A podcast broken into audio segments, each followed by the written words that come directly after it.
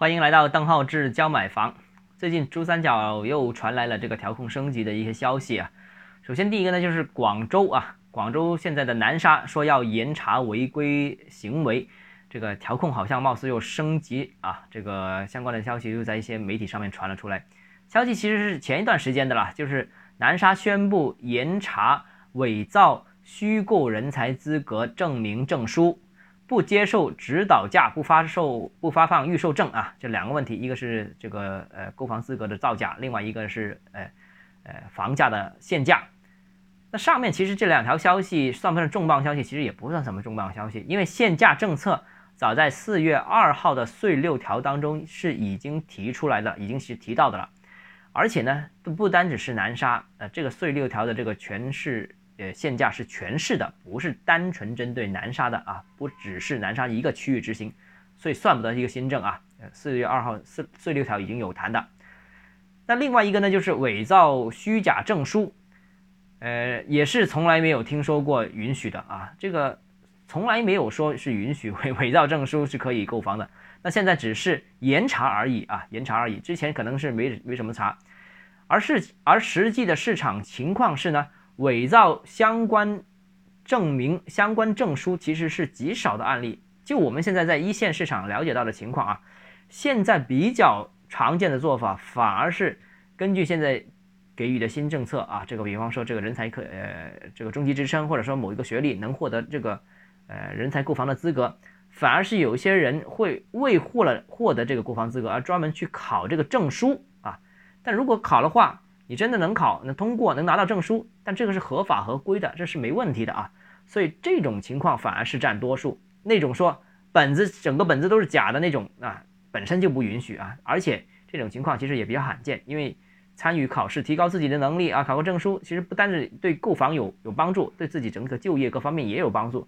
所以现在反而是这个是市场的一个主流，但这种做法本身又并不违规，也不并不违法。啊，当然了，这这种情况是会不会让市场，特别是南沙的市场这个购买力增加呢？那当然也会了，但这个影响哦，又是另外一个问题，我们另当别论啊。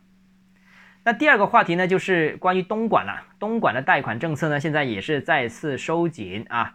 这个四月三号呢，东莞出台新政啊，只要有过两套或以上房贷记录，无论这个房子是在什么地方的，在东莞一律一律不得再贷款啊。就反正你哪里有房子都都欧都都都是的了，都一律不能不能贷贷款。那东莞就只能这个是全款买房了。对于这批买家来说，那当然新政对东莞楼市会起到一定的降温效果，这是肯定的。而且呢，目前广州、东莞、深圳三地都已经采取了极为严格的这个贷款政策。现在这三个城市。就算买房资格不收紧，是符合资格的人才购房，其实基本上也很难贷款或者完全不能贷款的了啊。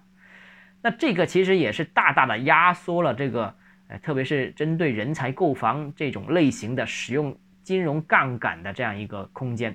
这三个地方都会啊，广州、深圳、东莞，你想人人才在这边购房，哎，贷款是很困难的。那现在环看整个大湾区当中，房贷政策仍然比较宽松的是哪些呢？是佛山。中山这些城市，以佛山为例啊，佛山现在首套房还是能做七成贷款，那当然其他城市也可以了。关键是二套房，佛山现在二套房是能做六成贷款的。那这种的宽松的贷款尺度，在整个呃大湾区当中应该是比较宽松的。反正就是穗莞深这三个城市是无法比拟的啊，无法比拟的。那这一轮楼市行情的主要推手，我们之前已经反复说过了啊，是宽松货币政策导致的这个资金量比较大。那所以说白了还是资金。那所以哪里资金宽松，基本上就意味着哪里有行情啊。如果是从这个角度看的话，哎，那答案好像似乎又出来了啊。珠江西岸刚才所提到的这些城市，嗯，这个行情嘛，是吧？已经展开了，已大家已经看到了，什么原因？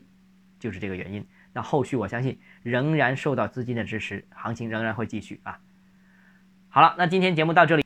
如果你个人购房有疑问，想咨询我本人的话，欢迎添加邓浩志教买房六个字拼音首字母小写这个微信号 d h e z j m f。